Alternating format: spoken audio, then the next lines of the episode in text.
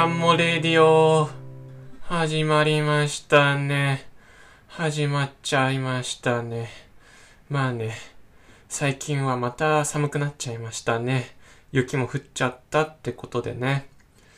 けど、そうやって雪が降ってる中、えー仕事行って、まあ、えーそれで帰ってきた後、夕ご飯の時には映画を見るってことでね、まあ映画を見ることによって、まあそれを日々の糧にして頑張る霊、ガンモくんですがね、それでね、今日は、あの、僕の、えー大切な映画について語ろうかなと思います。えっ、と、そうですね。これはもう本当にですね、映画の評論でも何でもなくて、もうひたすら、この自分のこの大切な映画について語るという回なのでね、その、なんていうか、ま、思い入れが強い映画なんで、まあ、なんていうか、ちょっと、全然分析とかじゃないんですけれども、まあ、もしよかったら、まあ、聞いてみてくださいよってことでね。でね、えー、で、何の映画を紹介するのかっていうと、えーハロルドと、えーハロルドとモード、少年は虹を渡るという映画ですね。で、現代が、まあ普通にハロルドとモードなんですけれども、えーっと、これは、えー1972年、えーアメリカ、えーこえー1972年に、まあ、公開されたアメリカ映画なんですけれども、まあ、えーっと、まあこの72年とか60年代末からこの70年代初頭っていうのは、まあ、いわゆるアメリカンニューシネマと呼ばれる、まあ、映画群が、えー作られた、えー期間でもありますよね。えーまあ、この、えーハロルドとモードもそうやって、えーアメリカニューシネマの流れで出てきた映画だと思うんですけれども、えーまあ、例えば、どういう映画がハロ、えーアメリカニューシネマなのかっていうと、えーまあ、代表的なところで言うと、イージーライダーとか、あとは、えー俺たちに明日はないとか、まあ、現代がボニーあボニークライドですね。えーで、えー明日に向かって撃てとか、うん、あとは卒業とかですかね。うん。まあ、けど、なんて言うんだろう。そうやってアメリカンニューシネマってこういう、まあ、映画、今挙げた映画を、が代表的なんですけれども、まあ、これはそのアメリカニューシネマの流れを組んでるけれども、まあ、そういう映画群になかなか挙げられないというか、うん。結構、うん。こう、愛される人に愛される映画なんですよね。うん。で、まあ、この映画はね、すごい、まあ、映画なんですよね。あの、すごいちっちゃな作品なんですけれども、まあ、すごいファンが多いという作品なんですけれども、で、まあ、この映画のあらすじ、どういうものかっていうと、えっ、と、まあ、あれですね。簡単、まあ、簡単に要約したくはないんですけれども、まあ、まあ、ざっくり、本当に言ってしまうと、えー少年ハロルドと、えー老女モードの、まあ、恋愛物語ですね。ええその恋愛模様を描いた映画なんですよね。うん。で、えーっと、まあ、これ結構まとめられないっていうか、あの、好きな映画だからこそまとめられないっていう部分なのですが、だからね、ちょっと映画、まあこれ、もうネタバレ全開なんですね、今日話すのは。うん。っていうのも、結構、こう冒頭から終わりまで結構順を追って、なんかこうディテールを話していきたいなって思っているので、まあちょっと、あのーあんまりまとまりのないものになっちゃうのかもしれないんですけれども、まあけど、うーん、まとめたらなんか、その、ディテールが削ぎ落とされちゃうっていうか、この映画の持つ素晴らしさが削ぎ落とされちゃうっていうか、そういう気がするので、割と順を追って、うん、えー話していきたいと思います。で、このハロル、あの、最初の冒頭のシーン、あのあれなんですね。えーこう、まあ、暗い、暗いですね。こう、部屋のシーンから始まるんですよね。本当になんていうか、まあ、豪邸、豪邸の一室から始まるんですよね。まあ、階段をギシギシと降りる足元から始まって、それをカメラが追いかけるんですね。で、まあ、その、追いかけるんですけれども、まあ、その青年を追っていくとですね、その青年がレコードをかけるんですね。何やら。で、まあ、映画内では、キャット・スティーブンスのドンビー・シャイが流れるんですけれども、まあ、これもしかしたら、あの、映画の中のリアルでは全然違う曲かもしれません。なんていうか、レクリ、レクリエムっていうかなんか、なんかお葬式のよう、お葬式の時に流れるような曲をかけてるのかもしれません。ただ、映画のサウンドトラックとして、あの、えー、キャット・スティーブンスのドンビー・シャイが流れるんですね。えで、それで、なんかこう、すごい清掃してるんですよ。なんかお葬式に行くみたいな格好で。うん。なんか顔は映んないんですよ、ちゃんと。けどなんかすごく清掃していて、まあ口元にもスプレーをかけるんですね。なんか、報酬スプレーみたいなものを。で、なんか祭壇みたいなのがあって、祭壇ではないな。そんな、あの、行々しいものではないんですけれども、まあ、ろうそく立てみたいなのがあって、そこに主人公が、主人公っていうか、まあ、うん、そうですね。まだ顔わかんないんですけど、主人公が火をつけるんですね。で、その後、ま、首を吊るんですけど、えー、それをね、これ、ワンカットワンシークエンスで映すんですね。で、これ、ドンビシャイっていうキャット・スティーブンスの曲が流れてるんですけれども、まあ、これね、この曲が、となんか、この、映画内で行われてることが全然違うんですよね。あの、で、この、歌われてる内容と映画内で起こっていることが 結構、あの、全然違くて、そこがなんかまた、なんていうか映画的っていうか面白いんですけれども、えっ、と、だから、don't be shy, just let your feeling roll by. 恥ずかしがるなと。えー、っと、思うままに、えー、行こうみたいな感じの歌詞で、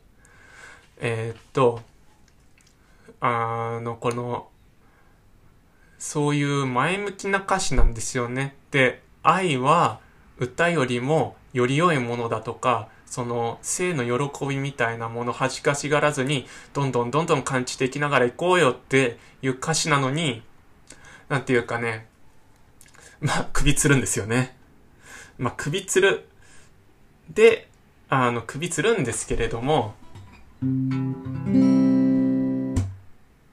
あの、首つった途端にカメラが、こう、ロングショットに切り替わるんですね。で、それで、まあ、母親が入ってくるんですよ。とっとっとっとと。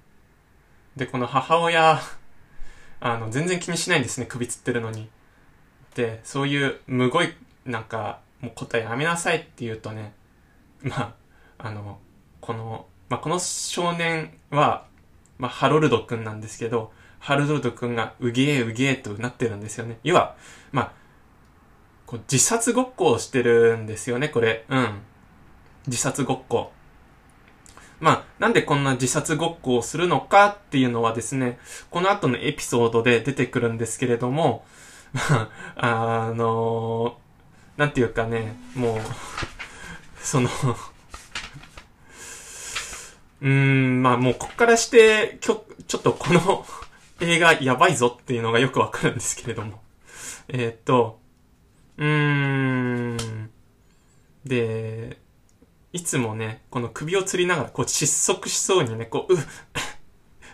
う、うってやってるんですけど、で、なんか、笑ったりもするんですよね。窒息しながら笑うみたいな。窒息するふりをしながら笑って、けど悲しそうで、なんかよだれ垂らして涙目でみたいな、なんとも言えない表情をするんですよね。うん。生きてた楽しいのかなみたいな。なんか生きてることにもう丁寧しか感じてないんじゃないかなみたいな、そういう、うん、冒頭ででですね、うんうんうんうん。で、その、なんていうか、この自殺ごっこ行き過ぎて、あの、母親、あれなんですね、精神科医にですね、あの、ハロルド君を、えーうん、診察させるんですね。で、精神科医にこう行って、こう精神科医が聞くんです。なんかこう、君の特別な、なんか喜びみたいなものは何なのかって。うん。その喜び？喜びが何なのかって聞いたときに、葬式に行くことって言ったんですよね。で、このハロルド君、あの、お葬式に行くのがね、あの、毎日の日課みたいなものなんですね。ええ。まあ、本当に他人の葬式ですね。他人の葬式に行くんです。うん。その他人の葬式に行って、なんかそういう、うん、人の死みたいなものを対面するのが好きなんですね。ええ自分で、あのー自殺ごっこをするのも好きであれば、お葬式に行って、あの、そういう人の死に触れるということも好きな、なんていうかもう悪趣味としか言いようのない感じなんですけれどもね、うん。けどなんかこの、そういうことを行ってしまうにはやっぱちょっと背景があるんですね。うん。で、この葬式に行くというのは、い、あ、葬式に行って出会うのが、この老女、もう80歳に、もう5日後にはなろうとする、うん、この老女モードなんですね。で、このモード、最初、ハロルド君はですね、あの、なんか派手なおばさんがいるなぁとぐらいしか思ってないんですよね。派手なおばさんでなんかみかん食べてるなってなんか まああの、なんか、ここいう場ではふさわしくないんじゃないかなみたいな目で見るんですよね。てかまあ、お前が言える立ちかって思うんですけどね。うん、この、で、うん。で、このシーン、まあけどなんかこの、なんて言うんでしょうか。お葬式、他人の葬式に行って出会う映画で僕ちょっと、あの、似てる映画あるなーって思ったんですよね。それはね、あの、あの、ガス・バン・サント監督の、なんか、永遠の僕たちっていう映画があって、それもね、あの、癌に侵されている少女と、その青年の物語なんですよね。で、そう、あの、その二人もね、なんかお葬式、まあ他人の葬式で出会うんですよ。で、それで、そっから、まあこう恋愛模様に発展していく、していくという、まあ物語で、うーん、多分ガスバンさんと、このハロルドとモード、まあ参考にしてるんじゃないでしょうか。っていうのはまあ、さておいて、でね、あのーこれ、あの、母親に、あの、ハロルド君はですね、ビクターというね、おじに会わされるんですね。で、このおじ、あの、右腕がないんですよ。で、あの、あの、軍隊の将校みたいな、軍人なんですね。軍人の将校で、あのですね、戦争で右腕をなくしてるんですよね。で、この、あの、母親にね、この、ビクターっていうおじさんはどういうおじさんかってちょっと軽く説明されるんですけど、ハロルドが。で、その時に、まあ、マッカーサーの右腕だったっていうエピソードを聞かされるんですけれども、けど、マッカーサーの右腕だったっていうおじさん、右腕がないんですね。うん。これ、ちょっと、うん、かわいそうですよね。あの、まあ、英語でも、なんか、ライト、ライトハンドって言ってたんで、まあ、日本語で言う本当に右腕だと思うんですけれども、あの、それがないっていう、だからもう、この、なんか象徴されてるような気がしちゃって、そこに。なんか右腕だったのに右腕がないってところにも、なんて言うんだろう。まあ、おじさんが、この、戦争の犠牲者で取り残されているという感じが、その、ない右腕からなんかね、連想してしまうんですね、どうしても。やっぱこう、うん。で、過去の栄光に、まあ、浸っている。まあ、その、このおじさんはですね、この自分の手柄とか、そういう戦場での自分の勇ましい振る舞いとかよく話すんですけれども、まあ、この過去の栄光に浸ることでしか、この現実を生きられない戦争の犠牲者のおじさんっていうのがね、このビクターっておじさんの結構なんていうか、悲しいっていうか、結構意外とすごく奥深い人物なのかなって思うんですけれども、まあこの映画の中で結構キーとなるおじさんだと思うんですけれども、うん。で、そのおじさんに会いに行った後のシーンでですね、この、このですね、えー、ハロルドくんがプールでなんかまた死体ごっこやってるんですね。うん、そういうシーンにまた切り替わるんですよ。で、こう、ブクブクブクブクーっとやってて、なんか、このシーンでやっぱりこの、うん、このプールの中でブクブクブクブクってさ、こう、潜っているところで言うと、やっぱ卒業の、えー、シーンを思い出してしまうんですけど、卒業っていうね、映画のワンシーンを思い出してしまうんですけど、ダスティン・ホフマンが同じようなことしていて、同じようなことっていうか、まあ、そうですね、プール。うん。まあ、それはいいとして、えっ、と、まあ、おばあさん、まあ、母親ですね。母親が、こう、泳ぐんですね。優雅なプールで。で、それと対、その隣で、あの、ハロルド君が死体ごっこをまたやってると。で、この母親もね、なんだかね、うーん、ちょっと空虚さみたいなものを感じるんですよね。うん。っていうのもね、やっぱこの、リッチで豪邸なんだけれども、どうやらなんか、うん、なんかこう、夫が出てこないんですよね。夫が。うん。この夫が出てこないっていうのもなんか引っかかるし、で、なんか、すごい豪邸なんだけれども、プールに入って、まあ、おち、あの、そのパーティーをして、うーん、華やかなんだけれども、なんか満ち足りてないって感じが出ていて、この、でね、このハロルド君、精神科医に聞かれるわけです。自殺ごっこは、あの、母親への当てつけなのかって、それは違うって否定するんですね。そういうことからわかるように、ハロルド君もですね、この母親のこと別に嫌ってて自殺ごっこをしてるわけじゃなくて、なんていうか、うーん、母親ともなんか、ある部分では共通している部分があって、だけれども、なんか、その、母親のちょっと保守的な思想のあり方であったりとか、そういう、うん、なんていうか、もう、アメリカの、うん、そういうあり方の象徴である、女性像の象徴である母親を受け入れられないんだけども、なんか、通奏、なんか、この根っこでは繋がっているって感じがですね、結構ね、うん、この映画のディテールの映画見てるとディテールの中で、要所要所出てきてね、そこもちょっと、うん、考えさせられる部分があるんですけれども、まあ、でね、母親、あの、あの、結婚しなさいって言うんですね。このハロルド君に。で、ナショナルデーティングサービス。まあ、あれですね。あの、国の機関の、まあ、えー、結婚相談所みたいなところにですね、えー、っとね、あの母親相談してね、あのハロルド君にね、あの、女性、あの、お見合いさせるんですね、要は。うん。っ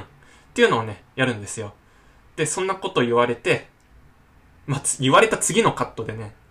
で、お見合いをあなたはしなさいって言われた次のカットで、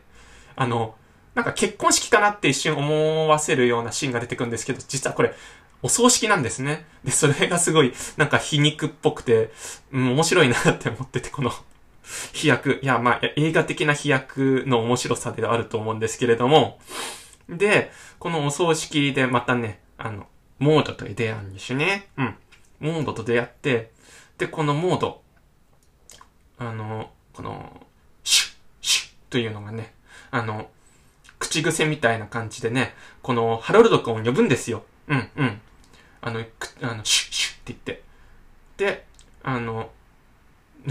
周りの、もちろん葬式の参列者の人はすごく 迷惑があるんですけれど、いや、あの、ちょっとハロド君もちょっとやめてくんないかなって感じになってるんですけれども、まあ、葬式終わった後でね、あの、葬式終わった後っていうか、まあ、あのー、モードが話しかけてくるわけです、ハロルド君に。あの、この、80歳なんだってって、この、亡くなったのは。で、80歳って死ぬのにいい年よねって言うんです。で、私も、あと5日で80歳よって言うんですよね。えー、モードが。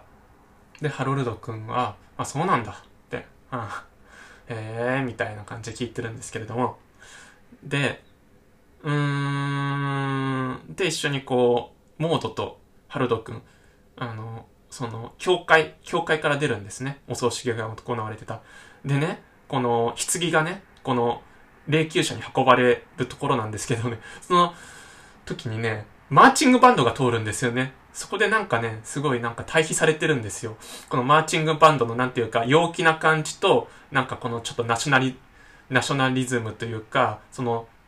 わかんないけど、すごく陽気で、この性に満ち溢れた、この、まあ、女の子たちのチアリーディングたちのこの姿と、なんか死というものがね、すごく対比されてて、なんかそこにですね、何か感じざるを得ない部分があるっていうか、まあ、この映画ね、意外と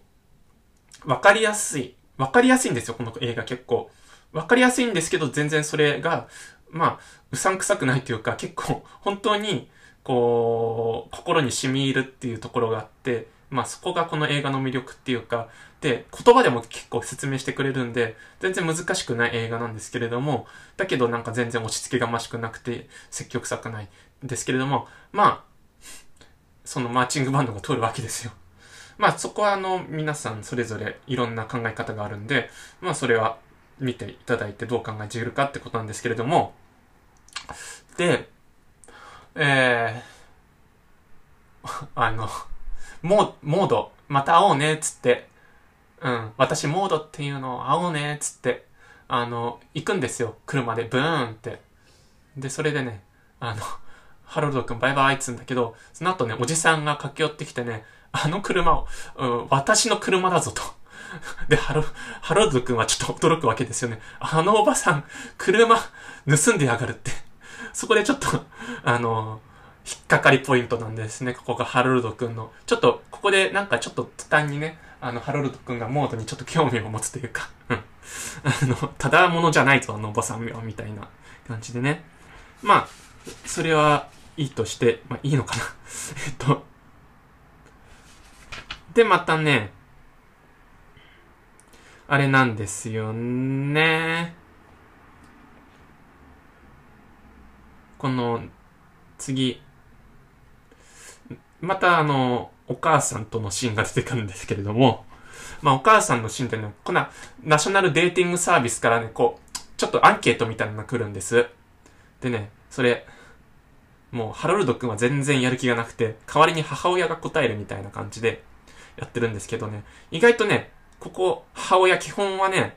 なんか、セックス革命は行き過ぎだとか、そういうことにそうだそうだっていうアンケート、セックス革命は行き過ぎかっていう、まあそのアンケートの質問に対して、まあそうだとか、まあそういうことをよく言うんですけれども、まあアンケートで勝手に書いちゃうんですけども、女性大統領は将来あるべきかって言われたら、うん、ダメなわけがないって言うんですね。ここで意外とね、母親、あのー、うん、進歩的な部分もあるんだなっていうのも垣間見せていて、まあ、女性の権利みたいなものに対しては、結構、あのー、進歩的なんですねっていうのは、やっぱりこの母親自体も、やっぱこういう、うん、アメリカの社会の、もしかしたら犠牲者なのかもしれない。アメリカ社会で取り残されて、この保守的な環境の中で、まあ、順応してるように見えるけれども、うん、実はすごい孤独を感じていて、なんか何をやっても、うん、報われないみたいなものを結構感じてるから、この、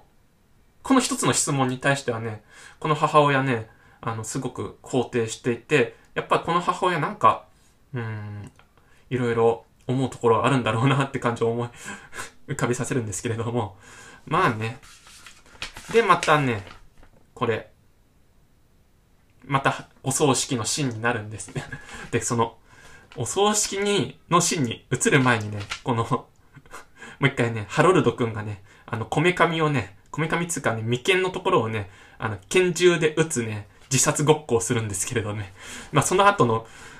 えー、真の後で、この、また他人のお葬式に切り替わるっていうね。なんていうかね、もう、あの、悪い冗談でしかないことがね、この映画の中でね、繰り広げられてね、なんか、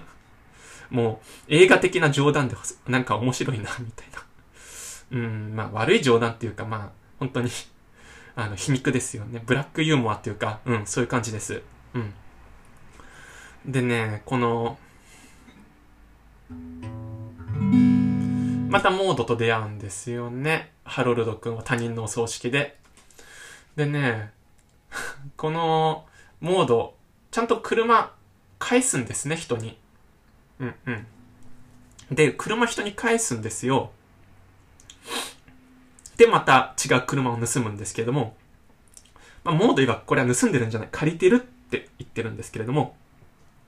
で、この帰るときにね、こう、あの、モードがね、あの、ハロルド君にこの、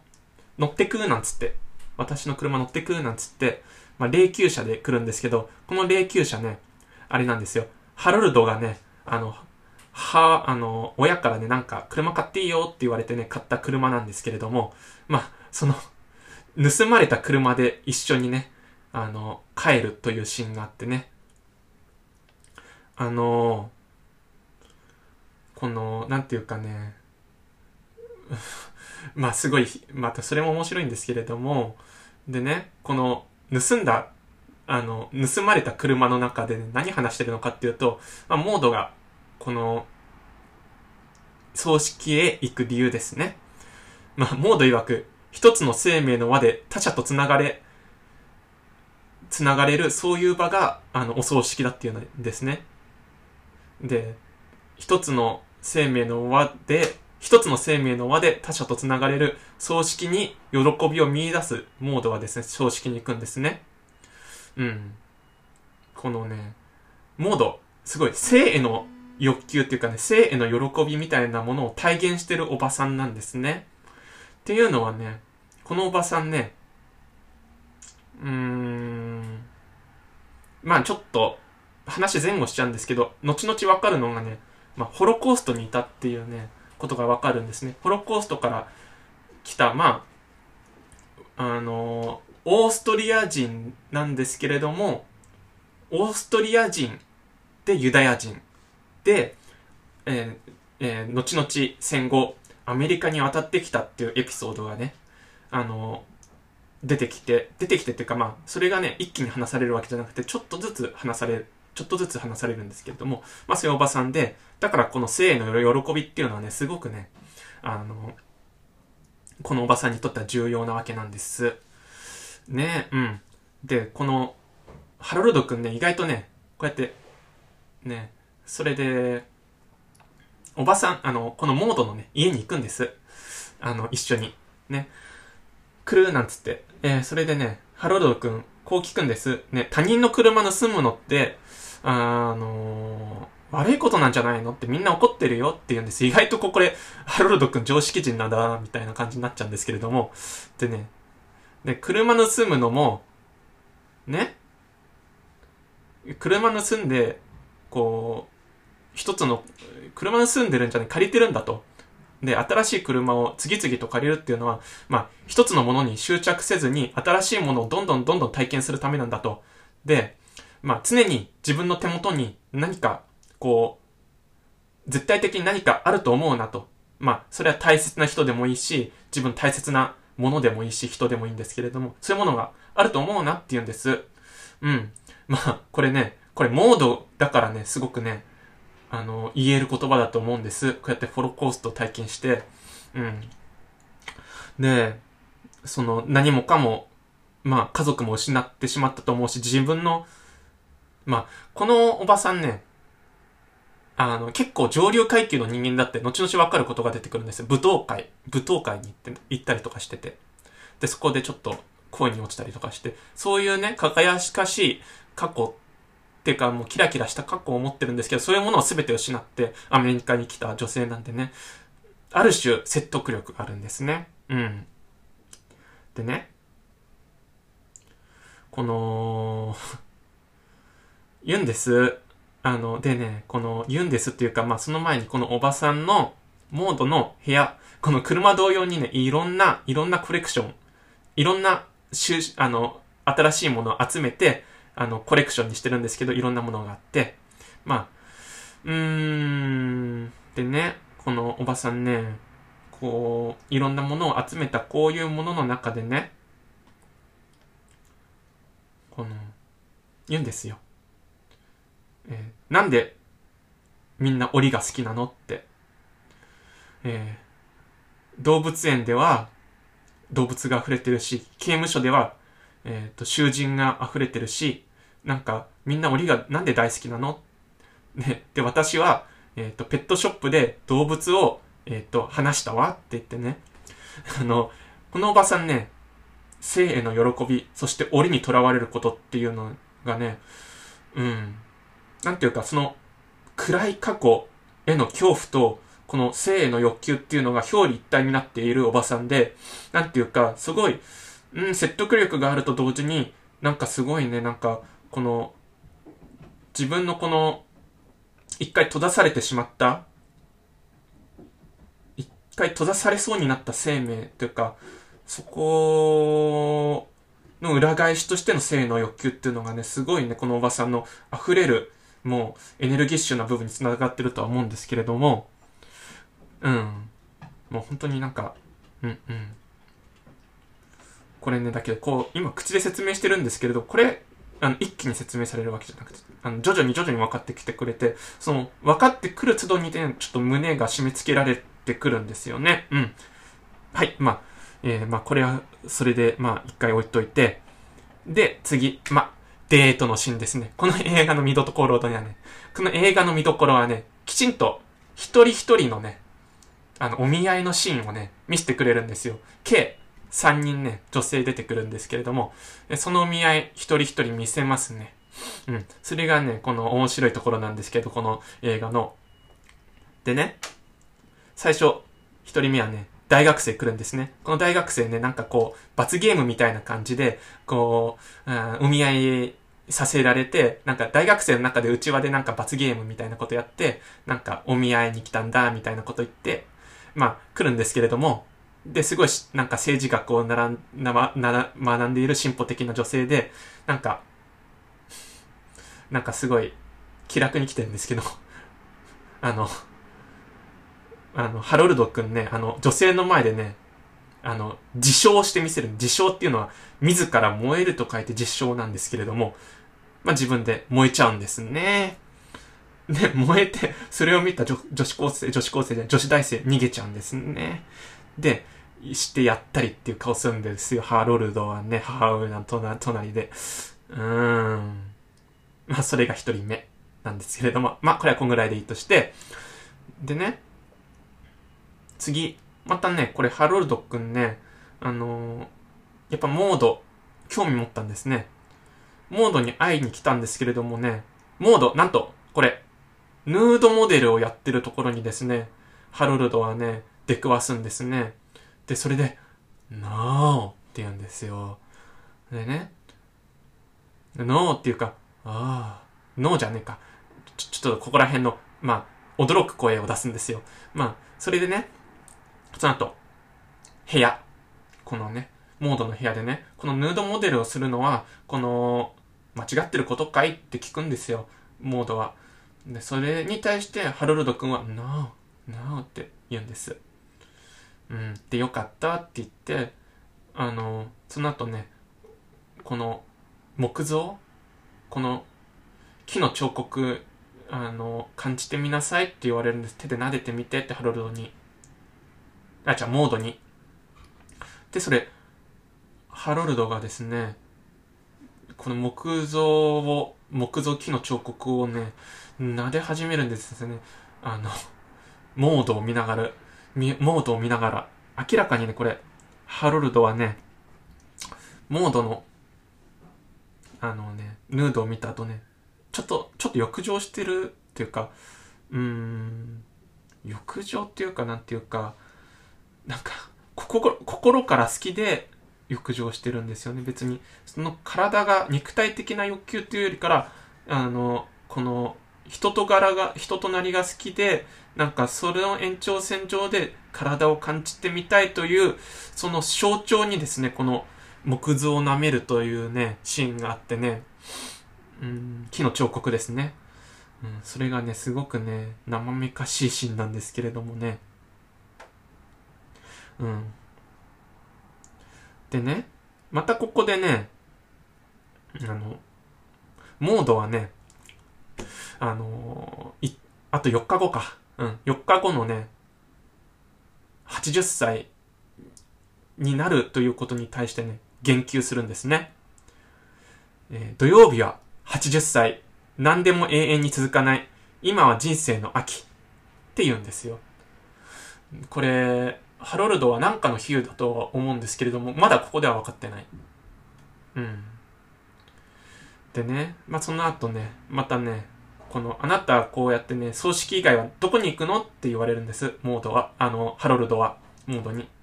そしたらね、あの、あれですね。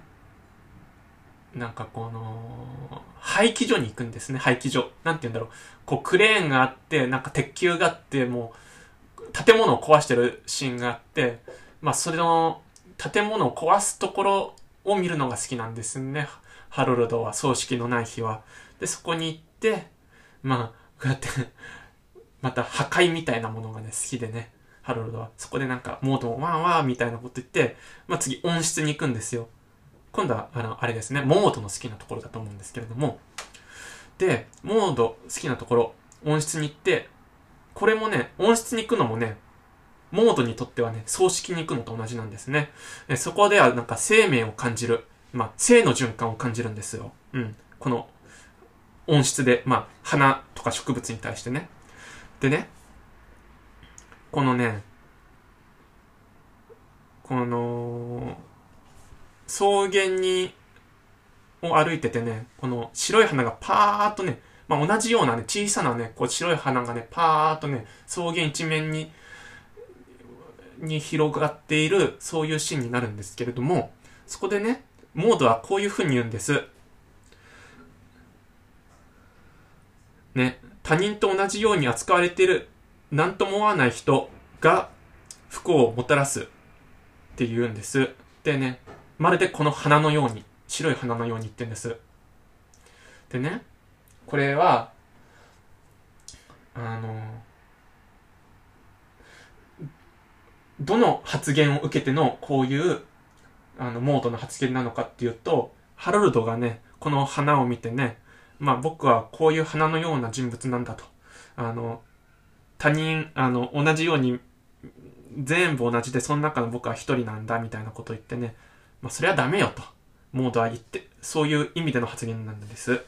でね、この他人と同じように扱われても何とも思わない人、イコールこの白い花々が、みたいな人たちが不幸をもたらすんだって言うんですけれども、あのね、その白い花々と重なるようにね、なんか次のカットで白い墓石がね、並んでるシーンが出てくるんです。まあこれっていうのは、まあ戦争の犠牲者、戦死者のお墓だと思うんですけれども、まあこの戦争、まあ国のために死んでいった人たちっていうのはね、このね、まあ、単なる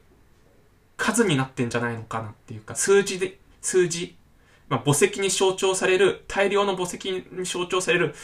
なんかこの塊、戦死者っていう同じ人々のように扱われちゃっている人たち。まあこのまるで白い花のように扱われているんじゃないのかなっていうのがね、映画的に表現されているんです。うん。でね、このモードが言いたかったのは、こういうことだと思うんです。このね、白い花々のようにね、扱われて、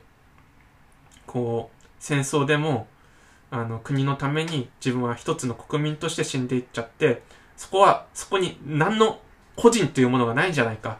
個人というものがなくて死んでいっちゃった。そういう人たちっていうのは悲劇である、悲劇であるし、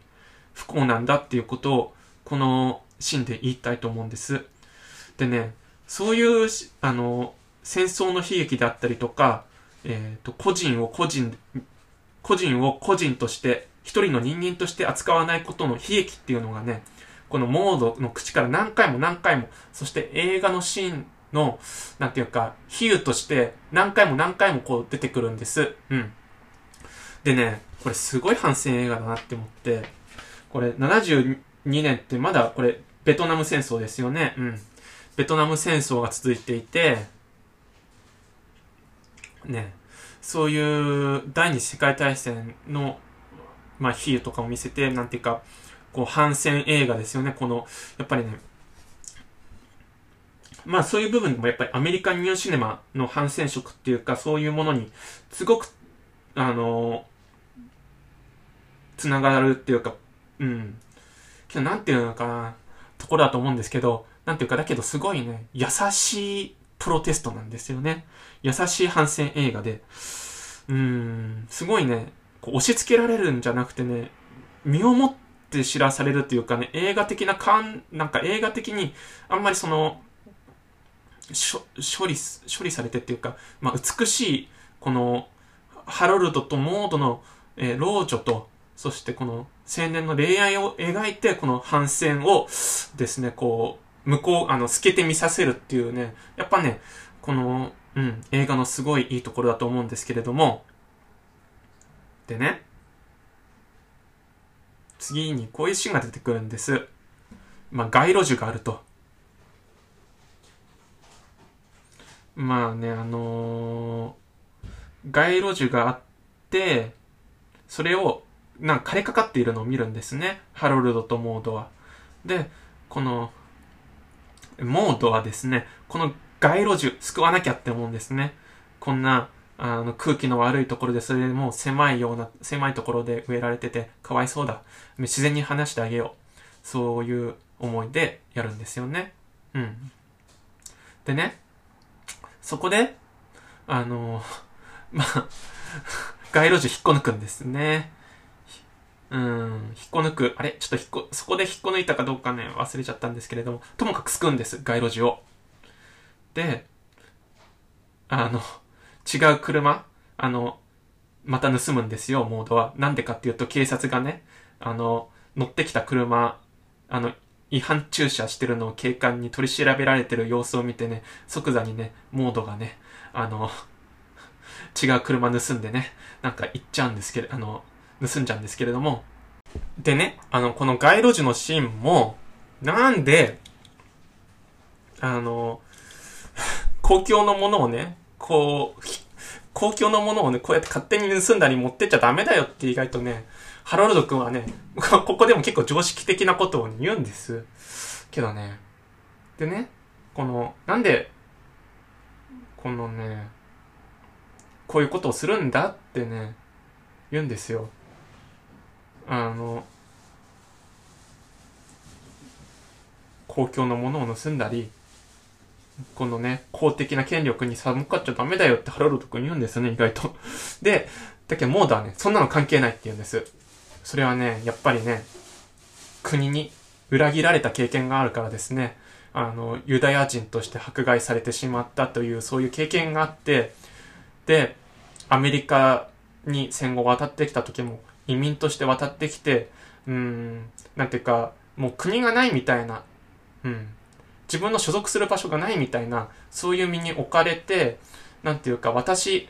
本当に個人、一人として生きてきたって、アイデンティティが国に全然ないっていう部分ってね、やっぱね、すごいね、説得力がある言葉だなって思うんですよね。モードだからこそ言える言葉なんですよね。うん。でね、まあ部屋に帰ってね、こういうこと聞くんです。聞くっていうか、エピソード話してくれるんですよ、モードがハロルトに対して。まあ、昔は私は、あのね、ストライキや政治集会へ行ったわ、と。それは自由と権利の戦いなのよって。愛国心に意味なんかないのよってね、はっきりとね、モードはね、ハロルドに言うんです。うん。この映画ね、結構ね、そこら辺分かりやすくてね、ちゃんとね、あの、メッセージ伝えなくちゃなっていうね、監督の思いが伝わってくるんですけれども、でね、このね、だけどね、あの、軍人、軍人というか皇帝今は亡き皇帝っていうのがね、だけどね、懐かしいって言うんです。その自分はその自由と権利、愛国とか、あの、全然信じてないし、その自由と権利を求めるんだけれども、皇帝っていうのは懐かしいって言うんです。将軍や皇帝懐かしい。なんでかというと、あの、このね、モード、まあ、さっきも言ったんですけども、ウィーンで、舞踏会？ウィーンでの舞踏会でそういう、なんかその、恋の駆け引きみたいなのやったことあって、うーん、なんかね、そういう、なんていうか、あの頃、平和だったあの頃、うーん、上流階級だったあの頃っていう郷愁も感じていてんだけど今何もないみたいなことでね。うん、なんて言うんでしょうか。うん、モードもね、やっぱこの、戦争の犠牲者っていうか、この国？国というものの犠牲者ですよね。一種この上流階級に所属していていた、なんていうか、あの、国の中枢とも関わりのあったモード。ね、そういうものがね、そういう人がね、やっぱこう国に対して裏切られるという感じですよね。うん。それ、うん。だからね、もう何とも言えないなって思うんで、その、どうですか？舞踏会に立っていったのに、言っていたそういう人物がですよ、ユダヤ人ということだけでね、こう、戦時中はね、ホロコーストに送られてしまうっていうこの落差。このすっごい落差を感じたモード。本当に、このエピソード話すときにね、すごいなんかね、もう、涙目で悲しそうで、もう、昔のこういう舞踏会とか過去のことなのよ、みたいなことを言ってね、本当にかわいそうで、このシーンは。ね？で、けど、ハロルド、そのことを聞聞いてね、もう、まあ、じゃあもうこれからは、昔は抵抗したけど、これからは抵抗し続けることないの？って聞くんです。けどね、モードはこう言うんですよ。今も、こじんまりな、こじんまりした方法で抵抗をし続けるって。ね？いいですね。こじんまりした方法で抵抗し続ける。ね、その一環が街路樹を引っこ抜いて自然に返すことであったりとか、車を盗んで、盗むんじゃない、借りることであったりとか、あの、そういう一つ一つの日々の小さな抵抗をですね、続けてるんですね。理不尽だと思うことに対して。ね。で、あの、それでね、あのー、この後ね、歌うんですね、一緒に。あピアノ、ピアノで弾くんですよ。えー、モードが。で、ピアノを弾いて、この、弾く曲がね、あれなんですよね。この映画のエンディングテーマなんですよね。えー、っとね、このエンディングテーマでキャット・スティーブンスの曲なんですけれども、でね、この歌、すごいね、あの、いい歌なんですけれども、すごい直線的で、あの、素直な歌で、まあ、その可能性が君の前には広がっていて、あの、君には何でもなれるんだみたいな歌なんですけれども、まあ、こうやってちょっと簡単に要約することはよくないんですけれども、まあ、簡単に言っちゃうと、可能性が開かれているよと君の前には。だから、何でもやってみなさいっていうそういう曲で、それをハロルドが歌って、モードが歌って、まあ、一緒に歌おうよっつってハロルドが なんか、ちょっとこのあ少し、せせら笑ってるわけじゃなくて、ちょっと、まあ、はにかみながら歌うんですよね。でね、なんかこう、モードは聞くんです。なんか楽器できないのって。でね、そうしたらハロルドできないんだって。で、ダメよってモードが言うんです。ね、歌っていうのは、歌ってのはコズミックダンス。まあ、あれですよね。宇宙の踊りなんだから、楽器ができないとダメよって言うんです。でね、バンジョーくれるわけですよ。ね、僕バンジョーって、わかんない。僕そこまでちゃんと深く、あの、その音楽のこととか歴史とか知ってるわけじゃないんですけど、なんかね、僕の中でカントリーミュージックのね、イメージがあって、カントリーミュージックのイメージがあるんですよ、バンジョーって。だから、なんか、これなんかの皮肉なのかなって言って少し面白いんですけれども。でね、次。あの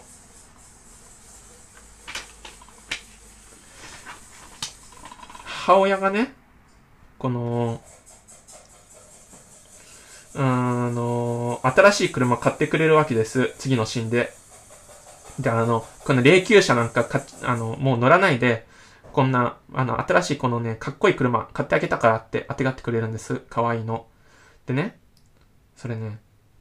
まあ、この母親っていうのはね、あの、女の子も当てがってくれるし、車も当てがってくれるし、お金も当てがってくれるし、何でもくれるんですよ。でね、ハロルドのことを何とかして、一、なんかこう、うん、社会の一員にしたいっていう感じがね、よく出ていてね、なんか、だんだんこの母親かわいそうになってくるんですけれども、でね、この母親、かわいそうなんですけれども、あ、のー、あれなんですよね。モード、まあ、あの、ハロルド君はね、この母親の一連の行動に対してね、反抗するんですよね。うん。あの、まずこの、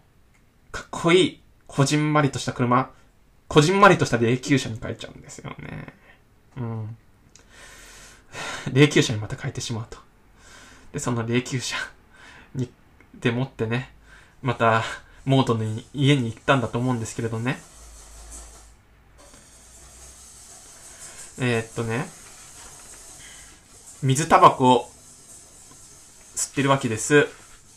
えー、モードは、モードとハロルドは、で、これもすっかり、あのね、これで僕もすっかり不良だなとか言って 言ってる、まあ、もう、もうなん、やってることが不良以上になんかすごいことだなと思っちゃうんですけれども、いつもやってる行為が。けどまあ、これも、でもって不良だなとか言っちゃって、ハロルドが。でね、あの、モードはこういうわけです。モラルに縛られて自分をごまかすなって。で、ハロルドは、この、そう言われて、ちょっと、こう、思うところがあってね、水タバコでちょっと、あの、は、あの、ちょっとだけハイになっていたのかわかんないんですけれども、僕は生きていなかったって言うんです。でね、その、なんで、僕がこの自殺ごっこみたいなものをするのかってエピソードをここでね、話すんです。まあね、寄宿舎の科学室で、あの、実験をしたんだと。そして爆発して火事が起きたと。で、怖くて逃げたんだと。そして帰、あの、ね、家に帰ってくるとママがパーティーしていて、ママにこう話しかけられる様子でもなくて、自分の部屋に行って、ベッドの上に寝転んだと。そしてもう、あの、暗い部屋の中で眠れなかったと。でね、で、その後、警官が来たと。そして警官が母親にこう告げたんだと。あなたの息子が、えー、学校の寄宿寄宿舎の実験室で、えー、死にましたと。あの、爆発によってって。そして、母はね、そっとしちゃうんですね。で、このそっとした母を見て、あの、ハロルドは、死んでるのが楽しいって気づいたてモードに言うんですね。うーん。泣きながら言ったんですね。まあ、これでね、なんでここでもう、ハロルドがいつもこの自殺ごっこをしたりとか、お葬式に行ったりのか、とかするのかっていうのがね、ちょっとわかるエピソードでね、ここでちょっとね、こう、類線刺激されちゃうんですけれども、ね、ここで、締めっぽくならないのがこの映画なんですよね。で、ここでね、ハロルドはね、わかるって言うんです。死んでいるのが楽しいって気持ち、私もわかるわと。けどね、そのモラルに縛られてないでね、なんかね、当たって砕けるのが人生なんだって。そうやってね、失敗したことでね、この人生、あの、人生っていうのを投げ出すなって。で、こうね、当たって砕けなくちゃ、人間面白みが、人生の面白みなくなっちゃうよって言うんです。で、それを聞いてね、あの、モードくん、あの、ハロルドはね、I like you モードって言うんですね。まあ、初めての愛の告白ですね。ええまあ、あれですよね。これ、出会ってからまだ3日4日ぐらいしか経ってないんですけれども、急接近するんですよね。うん。で、またね、このハロルド君はね、えー、次のシーンでね、2人目の女性を当てがわられるんですね。大企業の、まあ、ファイルクラーク、まあ、まあ、事務員ですね、要は。大手企業の事務員さんが来て、事務員さんが来てですね、あの、いい、いい人なんです。いい女性で、すごくしっかり者で、結構ちゃんとした仕事を任されていて、まあ当時の、その70年代の女性から言うと結構、うん、あの、住んでいる女性っていうか、自分のでお金を稼いでいる女性なんですけれども、結構、来る女性来る女性が結構進歩的なんですよね。母親と対をなしてみたいな感じなんですけれども、えっ、ー、と、その母、あの、女性もね、あの、追い払っちゃうんですね。あの、えー、ハロルド君が自分の手を切り落として、それを見て驚いちゃって逃げちゃうんですね。まあ、切り落としてっていうか、切り落とすふりですよね。なんか、いろんなギミックを使って、うん。でね、もう、そういうね、ハロルド君のね、そういう行為見て、モードは5を、モードじゃない、あの、ごめんなさい。ハロルドの母親はね、5を煮やすわけですよ。で、おじさんに会いなさいと。おじさんに会いなさい。あの、軍人のおじさん、おじさんですね。ビクターおじさんに会いなさいと。そしてね、もう軍隊に入りなさい。兵器につきなさいって言うんです。でねこれでね、まあもちろん、ハロルド君は兵役なんか行きたくなくてね、モードとね、協力するんですね。で、このね、おじさんに連れられて、ハロルドは、その、まあ、軍隊学校みたいなとこ行くんです。軍隊に行くんです。施設に。でね、あの、モードが出てきて、あの、プロ、あの、プラカード掲げてるんですね。で、プラカード掲げていて、まあ、そもそもモードがどうやってこの軍隊の施設に入ってきたのかっていうのがよくわかんないんですけれども、えっ、と、あのね、そのプラカード掲げてるモードに対してね、ハロルド君はね、まあ、共産主義名って言ってね、このね、共産主義のね、えー、豚名みたいなこと言ってね、あのね、こう揉め合ってね、あの、モードのことをね、海の中へ突き落としちゃうんです。まあ、これ演技なんですよ。だから、モードは全然怪我もしてないし、怪我はしてないんですけれども、演技で。まあ、その演技、あの、信じ、信じちゃうんですよね、おじさんは。でね、この、揉め合、揉め合ってる間に、ハロルドと、あの、このおじさん揉め合ってる間にね、この、おじさん、ない右手がね、こう、上にピュッて上がってね、敬礼してるポーズになっちゃうんです。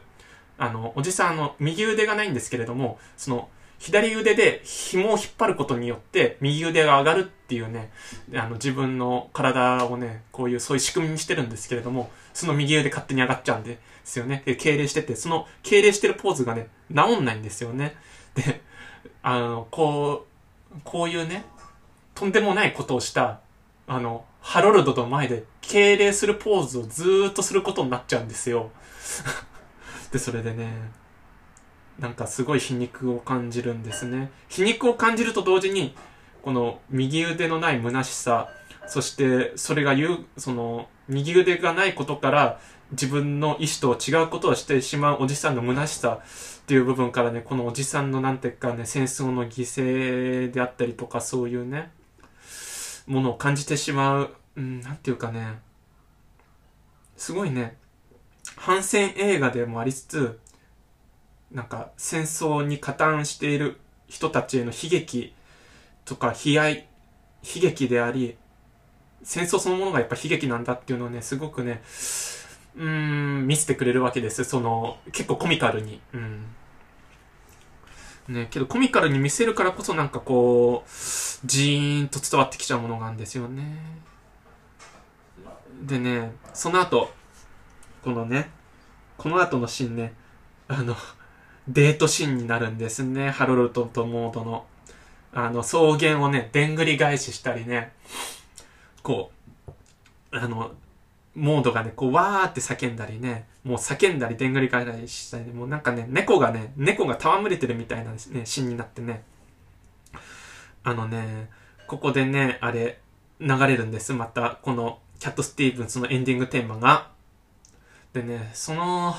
シーンが素晴らしくてね、なんかな、すごい泣きてくるんですけど、もう可能性が開かれてるんだって、君の前で可能性が開かれてるんだ、無限の可能性が開かれてるんだ、何でもなれるんだっていう、この歌の中でね、こうね、こう、踊ったり、騒いだりしてるのが本当に感動的なんですけどね。で、その、デートの終わりにね、あの、ハロルドはね、もっと真剣に愛の告白をするんです。えー、あの大好きだってでねその大好きだって告白した後にね、こうね、チラッと見るとね、モードのね、手首にね、番号が書いてあるんです。刻まれた番号が。これはね、ホロコーストにいたっていう印なんですね。この番号っていうのが。この番号で呼ばれてたんですね。だから当時はこのモード。あの、ユダヤ人の囚人として、ユダヤ人の囚人っていうかまあ、ユダヤ人であるということだけで囚人にな、囚人になっちゃうというね、まあ恐ろしい社会だったんですけれども、当時、うん、その、ウィーンとかね、うん、あの、ウィーンとかドイツとかは、まあナチスに支配されてるんで、うん。でね、そこで初めてね、このハロルド君はね、うん、モードが、ホロコーストにいたんだってことをね、気づくんですね。で、それでね、はっていう顔するんです。で、そのハッとした顔をね、こう、モードは見ないでね、こう遠くの方を眺めているんです。で、遠くの方を眺めてね、この夕日に飛ぶ鳥を見てね、こう言うんですよ。ね。あの、なんだっけ、あの、詩人？し、まあ、昔詩を読んでですね、あの、この詩人、あの、ドレフィスっていう詩人、まあ僕あんまりちょっと読んだことないんですけど、ドレフィスの書いた詩に書いてあった、あの、美しいカモメ、最も美しいカモメっていうのが、えー、後々、ただのカモメだっていうことに気づいたんだけれども、私にとってはまだそれは最も美しい鳥なのよって言うんです。でね、この、やっぱね、この、なんでもない鳥たちっていうのはまあ、動物たちであり人間たちであり、まあそういうものに当てはめる、花であり、まあそういうものをね、めでる。うん。っていうか、まあなんかそういう感じだと思うんですけれども、まあそういう、なんでもないものの美しさっていうのがね、なんかこう、何の積極臭くなくね、ああ、そうなんだってね、こうスーッと入ってくる形でね、なんかよ、なんかね、入ってくるんですね、このシーン。ね、なんか うん、なんか安っぽい歌とは違うんですよね。うん。ある安っぽい歌と うん、やっぱね、で、まあ、まあ、それはいいとして、次のシーン、まあ、3人目のデート相手、最後のデート相手ですね。まあ、最後のデート相手がね、女優さんでね、サンシャインって言うんですね。で、本名はドレっていう名前で、まあ、先生の名前が、から拝借してサンシャインっていうね、名前でね、結構ふざけた名前なんですけれども、ね、母親がね、なんでこんなふざけた女性をね、当てがったのかっていうのはね、もうね、妥協に妥協を重ねてたと思うんですね。もうハロルド君に会ってるのは、もうこういうちょっと変な女性、エキセントリックな女性しかないだろうって言ってね、もうどうしてもね、ハロルド君をね、この、なんていうか、男性、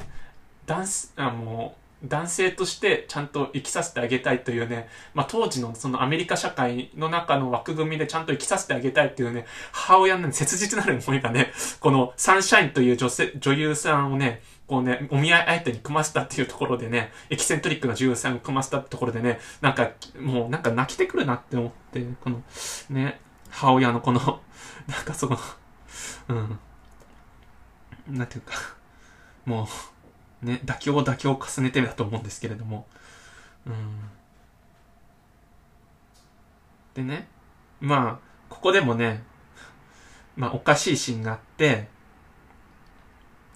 あの、日本刀でもってね、この、日本刀があって、あの、そのお屋敷の中に、で、あの、それでね、腹切りするんですよね。この、ハロルド君は。また例のごとく追い払おうとして、腹切りすき焼きとか言って、腹切りしちゃうんですけれども、まああれ、あれなんですよ。その、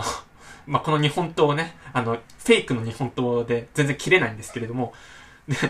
その腹切りして倒れたね、ハロルドを見てね、このサンシャインがね、すごい感銘を受けてね、ね、ジュリエットのね、モノマネをしてね、その、フェイクのね、日本刀でもってね、自分の胸をね、突き刺すっていうね、演技をしてね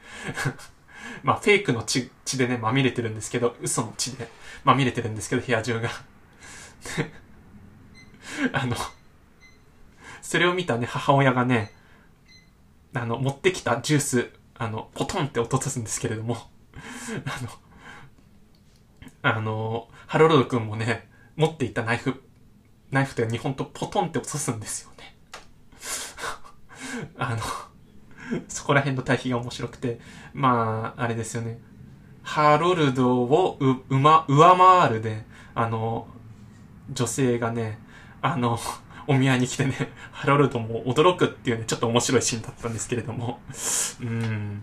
で、これね。で、その後また、あの、モードとのデートシーンになるんです。で、このモードとのデートシーンで、あの、いろいろ、この遊園地に行って遊ぶわけですよね。で、そこでモードがね、こう、いろんな人たちと一緒にね、こう、あの、あの、いろんな遊具で遊んだりとか、そのパチンコで遊んだりとかしていて、いろんな人たちとこう馴染んでるわけです。トランプカードでこう、いろんなことをして。で、その様子を見、まあ、で、夜の川辺で、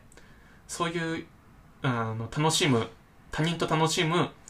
えー、モードを見てね、見たハロルドはね、あの、人と関わるのがうまいねって言うんです、モードに。ね、で、モードはこう言うんです。同じ人間だからねって。うん。そうそう。あの、やっぱりこう、70年代当時っていうのは、やっぱちょっといろんな差別があったこともあってね、やっぱりこの、うーん、人をね、こう見た目で判断してしまうっていうところもあって、うん、あの、いろんな差別があったんですけれども、モードはね、同じ人間だから、あの、人間、あの、全然関わることができるし、関わるのがうまいんだって言うんですけれども、うん、だからそこから見てもね、この、アメリカにおける差別であったりとか、まあ、レイシズムに対してのこの、なんていうか、反対というか、モードのね、その平等な目線、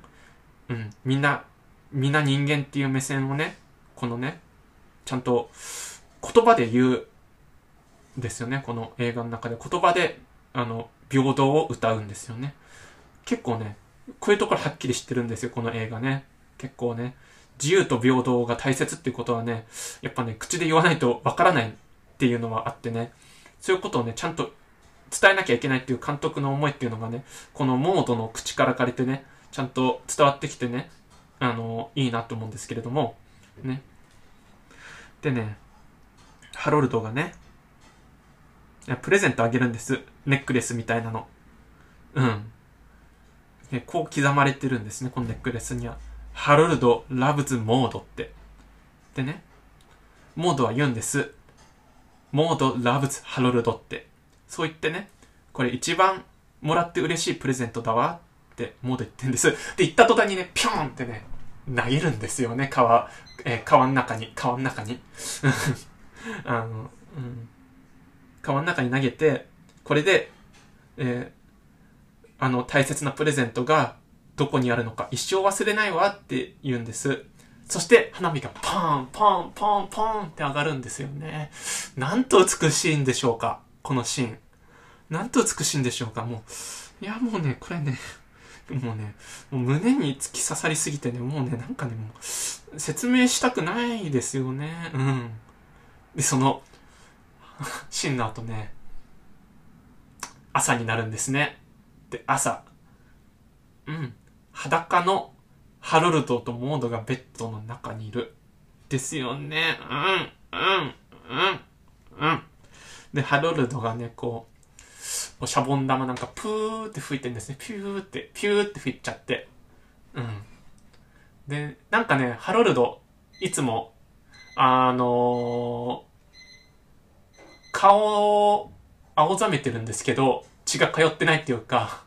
青ざめてるんですけど、このね、愛を交わした後のね、この朝、なんかすごくね、血が通ってるんですよね。なんか、顔の血色がいいんですよ。なんか、普通のなんか、普通、普通のって言っちゃあれだけど、健康的な男の子に見えるんですよね。うん。でね、その健康的な男の子っていう感じがね、この、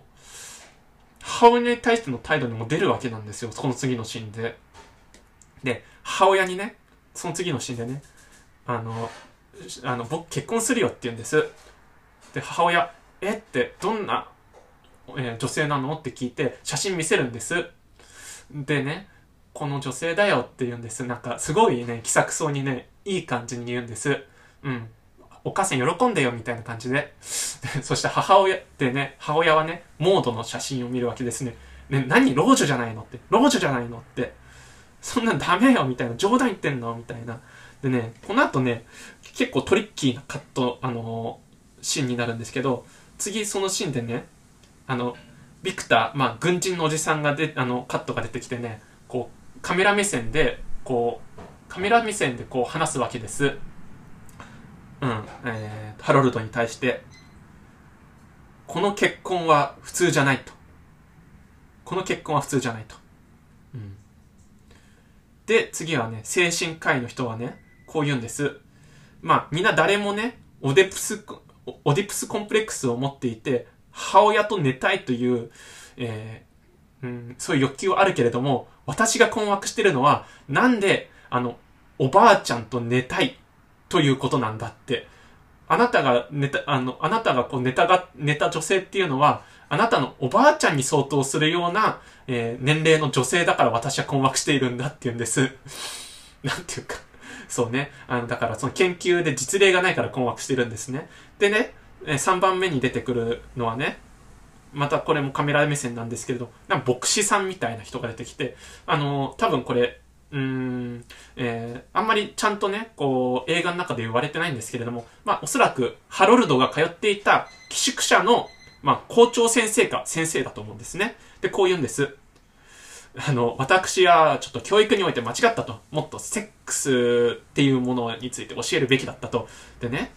私はね、このおばさんのセックスについて吐き気がすると。なんでかっていうとね、枯渇した体でこう、枯渇した体にか、あの、なんか、こう、舌がもつれ合って絡み合ってっていうね、この、なんか、肉体の絡み合いの生々しいところをね、こう、語るんですよね。牧師さんならぬようなね、こう、発言をするんですけれども、うんだからね、私、でね、その生々しいあの、老女とのね、体の交わりっていうのをね、こう、つぶさにね、表現してね、それだから私吐き気がするっていうね、この牧師さんは言うんですけれどもね、うーん、この3人のね、発言を聞いてね、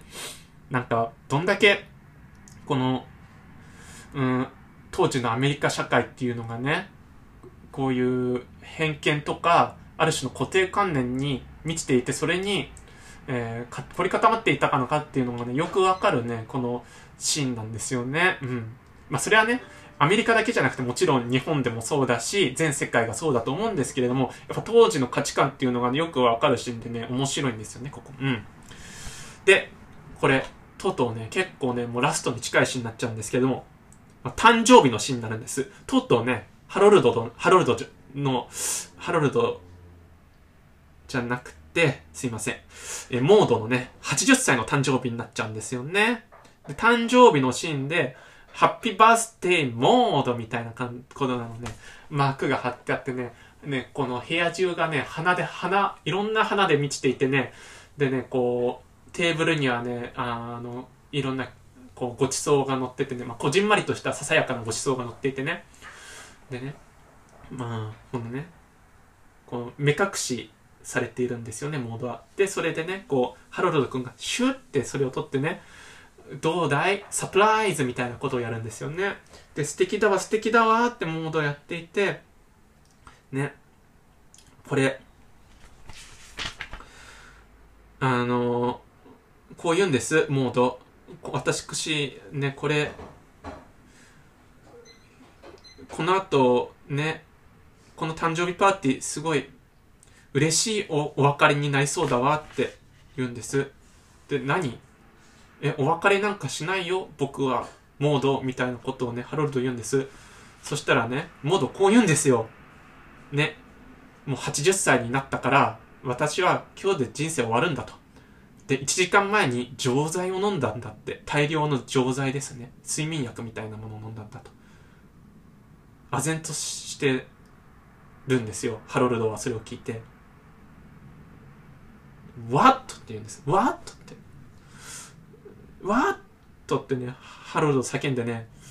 まあ、食い気味にね、次のね、シーンになってね、こう、救急車の中で、ふーん、ふーんってね、救急車の中のシーンになってね、うん、頼むから死なないで愛してるんだって言うんです。あの、横たわる、あの、モードに対してハロルドが。で、それでね、あの、こう言うんです。モードはハロルドに対して、愛は素晴らしい。愛は素晴らしいからもっと誰かを愛してって言うんです。そして ハロルドはね、泣きながら、こう泣き崩れながらね、本当に、もう、もう無理だって言うんですよね。そしてあれですよ。あの、キャット・スティーブンスのトラブルって曲が流れてるんです。流れて、あのー、雨の中、あの、流れるんです。そこでね、二つのシーンがカットバックされるんです、ここで。一つは、雨の中、こうや、あの、ドライブする、一人ドライブする、まあ、霊柩車でドライブをするハロルド君のシーンと、えっ、ー、と、えー、ハロルドが、この、モードを、えー、病院運ぶシーン、病院へ運ぶシーンのこの二つのシーンがね、カットバックされるんですよね。この、キャット・スティーブンスのトラブルって曲に乗せて。うん。ね。で、このキャット・スティーブンスの曲がね、トラブル、トラブル、僕、僕を自由にしてよって、うん、いう曲なんです。僕にはもうこれ以上耐えられないみたいな、これ以上もう十分だってトラブル。僕を自由にしてよって曲なんです。でね、そういう曲に乗せてね、あの、この、まあ、ハロルド君が雨の中、こう、あの、橋ドライブしているシーンでね、あのね、ま、もう一回ね、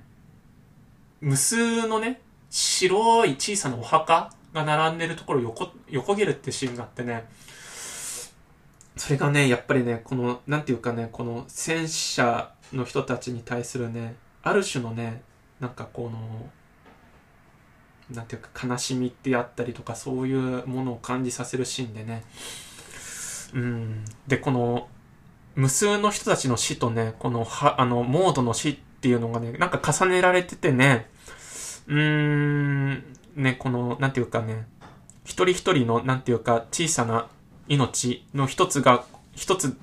であるっていうことがね、もう、どの命にも重ねられていてね、これなんかやっぱりこの一人一人に人生があって、痛いけなく生きてきたんだな。痛いけなくっていうかもう一人一人に人生があって、そこにはこんなに美しい物語があるんだなっていうのがね、その、このお墓を横切る、ドライブでお墓を横切るシーンでね、うん、暗示されていてね、本当になんかね、これ、胸が締め付けられるっていうかね、うん、説明できないですね、もうこれは。で、あの、カットバックで、まあ、モードがこう、タンカーで運ばれて、病室で運ばれて、それを待って、不安そうに待つハロルド君っていうのが出てきてね、うん、そ、そ、なんかね、もうなんかね、もう、もう、心の中がね、かき乱されるんですよね、このシーン、本当に。でね、あの、あの、まあ、告げられるんです。あの、お医者さんから、あの、モードは死んじゃったって、死んでしまったと。救えなかったと。で、泣き崩れる。あのね、泣き崩れるハロルド君っていうのが映し出されるんですよね。で、ここのシーンはね、本当にキャット・スティーブンスの歌だけが純粋に流れてるシーンで、あの、何にもセリフがないんですよ。で、この様子だけを見せるというか、やりとりを映してる様子だけを見せるっていう、本当ね、なんて言うんでしょうか。純映画的な感動がここであって、純映画的な感動ですよね、本当に。絵だけでもって表現するっていうか、いろんなものを暗示するっていうか、だからこそすごい感動が生まれるっていうか、もう、このシーンね、もう何回も見たことかわかんないですね。えー、で、それで死んじゃった後ね。死んじゃった後は、この、ハロルド君の、あの、一人のドライブのシーンに戻るだけになるんです。で、一人のドライブのシーンだけになって、キャット・スティーブンスの曲も終わるんですよね。で、そして、ブーンなんかつって、一人なんかね、ブーンなんかつって、あの、大きな道路をね、すごい爆走するんですよね。ブーン、ブー、ブー、ブーっと言ったその先にね、まあ、崖なんですね。そこで、トラーンってね、突っ込むんですね。崖、崖からね、飛び降りるんですね、要は。ガシャーンとか言って、車、大破するんですね。あの、このシーン、僕何を思い出したかっていうとね、80年代の、えっ、ー、と、イギリス映画のね、あの、まあ、ザ・フーの、えっ、ー、と、えー、40人格っていうアルバムを元にして作った、作られた、まあ、さらば青春の光っていう映画があって、そこでもラストのシーンね、こうやってね、崖からね、あれは、まあ、崖からバイクが落ちていくというシーンがあって、それで大破するっていうシーンがあってね、で、そこでね、主人公が、あの、死んだのかどうかっていうのはね、あの、ちょっと、暗示されてないんですけれども、わからないっていうラストだったんですけれども、でね、それに対してこの、ハロルドとモートの、ハロルドはね、この、大破した、この霊柩車から抜け出してるんですね、なんかしれっと。で、崖の上で、なんか、バンジョーを首からかけて なんか、こう立ってるんですよ。その大破したこの車を見て。でね、で、その後 うーん、いろいろこう、風の音だけが聞こえるんです。この風の音か、とか、波の音、その波の音だけしか聞こえなくて、さあみたいな。さあみたいなこと言って。でね、この、画面奥にね、去っていくんですよ。バンジョーを弾きながら、あの、キャット・スティーブンスの、まあ、歌ですよね。その、あの、全、生への全工程みたいな、その、まあ、この、えー、映画のエンディングテーマでもある、その、トゥルントゥトゥントゥルントゥン、テントン、トゥンルテテン、トゥリントゥン、テントン、みたいなね、ぎこちないバンジョーをね、弾きながらね、こうね、画面奥に去っていくんですよね、草原の中を。このハロルド君が、ゆっくりゆっくりと。でね、最初はね、こう、こう、ちょっと、なんかこう、うなだれた感じで弾いてるんですけどね、こう弾いてるうちにね、なんかちょっと、足がね、足がね、こう、スキップするようになってね、踊るんですよね、軽く。軽く踊ってる感じがね、なんていうかね、すごい、なんていうか、いろん、なんか感動、感動とは言い、一言では言い表せない何かがじわーっと出てくるんですね、そのシーンを見てて。あの、あの、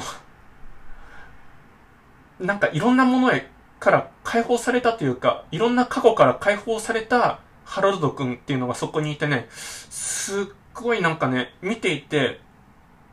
あの、晴れ晴れしい気持ちになってきて、なんかこのね、モードとの、この短い、まあたった5日の恋愛を通じて、このハロド君が一つ本当の意味で大人になったっていうのをね、こうね、観客としてね、見届けてね、もう、こ、これも、な、うん、言葉じゃ説明できない感動っていうのがね、こうじわーっと出てきてね。うん、で、キャット・スティーブンスのそのエンディングテーマがね、このバンジョーの流れに乗せてね、あの、流れるわけなん。ですけれども、で、そのえ、この映画が終わるん。です。でね、その終わり方っていうのもね、その、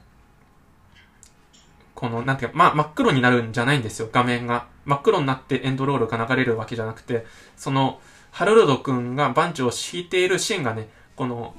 ストップして、ストップして、あの、エンドロールが流れるんです。まあ、なんていうか、これ、まあ、トリフォーの大人に、大人は分かってくれないの、なんか、その、海辺のシーンとも通ずるものがあるんですけれども、うーん、だからなんかね、その、背中ハロルド君の背中を見ながら、このキャット・スティーブンスのこのエンディングテーマを聞くとね、なんかこのキャット・スティーブンスのこのなんていうか全工程、こう可能性への全工程みたいな曲がね、なんかね、何の躊躇もなくね、入ってくるっていうか、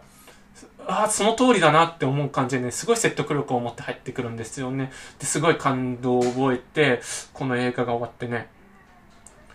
でね、あのー、まあ、すいません。とっちらかっちゃったんで、もうここで、あの、だい、ここで終わりにします。この放送ね。すごい長い放送になっちゃいましたね。えっとね、